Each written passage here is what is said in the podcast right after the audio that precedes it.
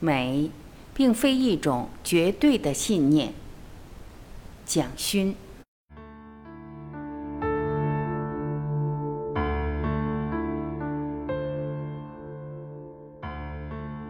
一，美在矛盾中寻找平衡。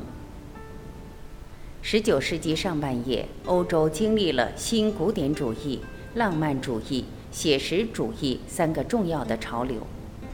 新古典主义试图回到古代，试图以希腊、罗马传统为最高的美学标准。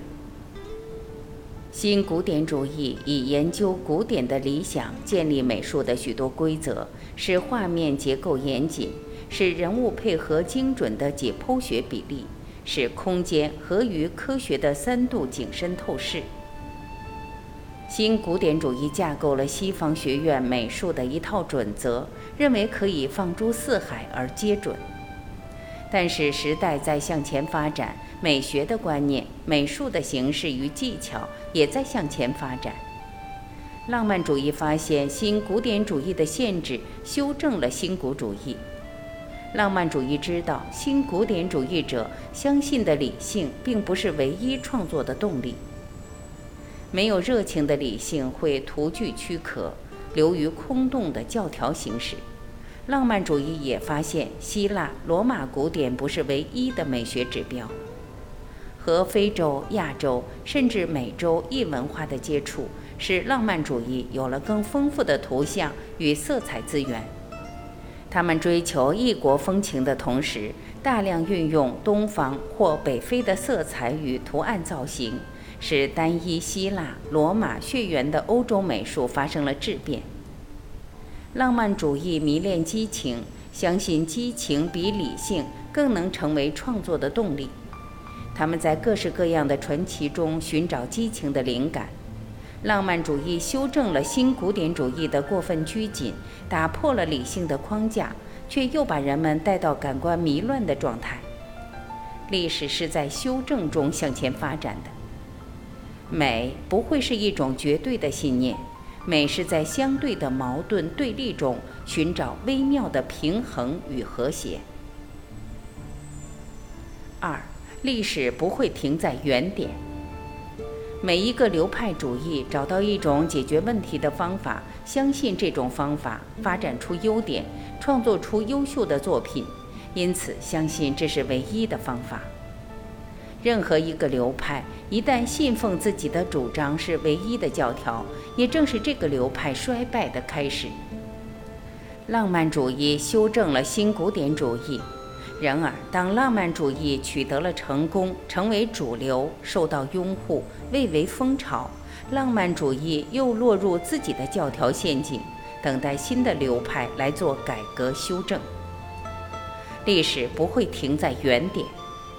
浪漫主义风起云涌，在各式各样的传奇的云端编织着美丽故事的同时，绝意想不到，一些写实主义的画家默默回到土地上。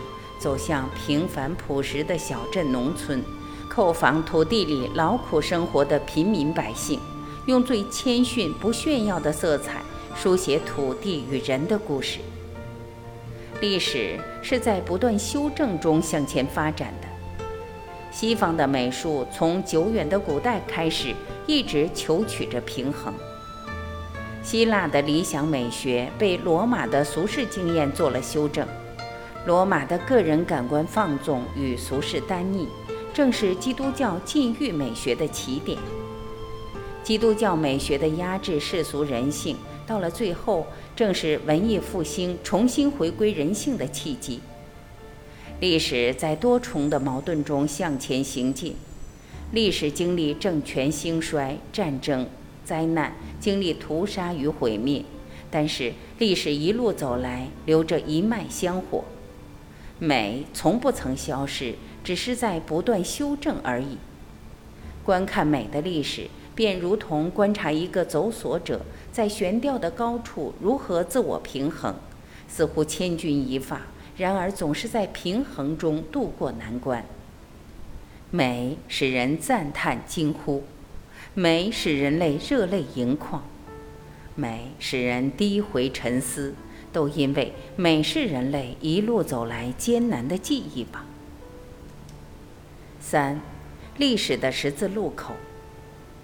十九世纪的欧洲正是历史的十字路口，君主专制与民主自觉的拉锯，工业革命与农业漫长传统的拉锯，大都会与小镇文化的拉锯，财富资本集中与公平分配体制的拉锯。在多重的拉锯战中，十九世纪的欧洲体现了人类历史最多重的矛盾，也同时激发了最丰富的思潮与艺术形式。十九世纪，火车改变了人们的空间概念；十九世纪，照相机挑战了人们的视觉记忆；十九世纪，光学理论引发了色彩本质的争议。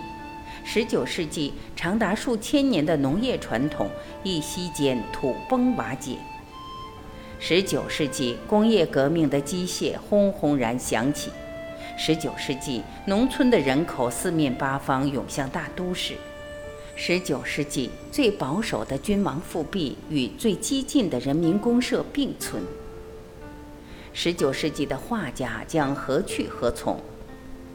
新古典主义过去了，浪漫主义过去了，写实主义也终将过去。十九世纪的下半叶将有另一群青年艺术家站在历史的高峰。他们在城市中长大，他们对农业不再留恋，他们对工业怀抱着亢奋的信心，他们对过去的神话史诗不再怀念。他们穿着时髦的服装，走在宽敞的城市大道。他们乘坐火车到郊外旅游度假，他们从室内走向户外，他们感觉到风和日丽，感觉到工业带来的方便、舒适与富裕的物质生活。他们拿起画笔，没有历史的包袱，没有沉重的使命，他们只是要书写愉悦的心情，描绘那些跳动在树叶、水面上的光。他们是工业的一代，他们是城市的一代。他们和长久的欧洲传统告别，走向自己的时代。他们被称作印象派。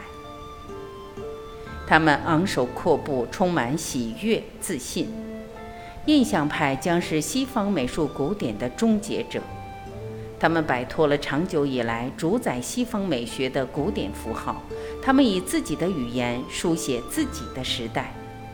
印象派是西方美术的白话文运动。是急曲聱牙、深奥难懂的文言文美术宣告终结。印象派是西方美术通向现代的起点，也是和漫长的西方古典美术做的正式的告别。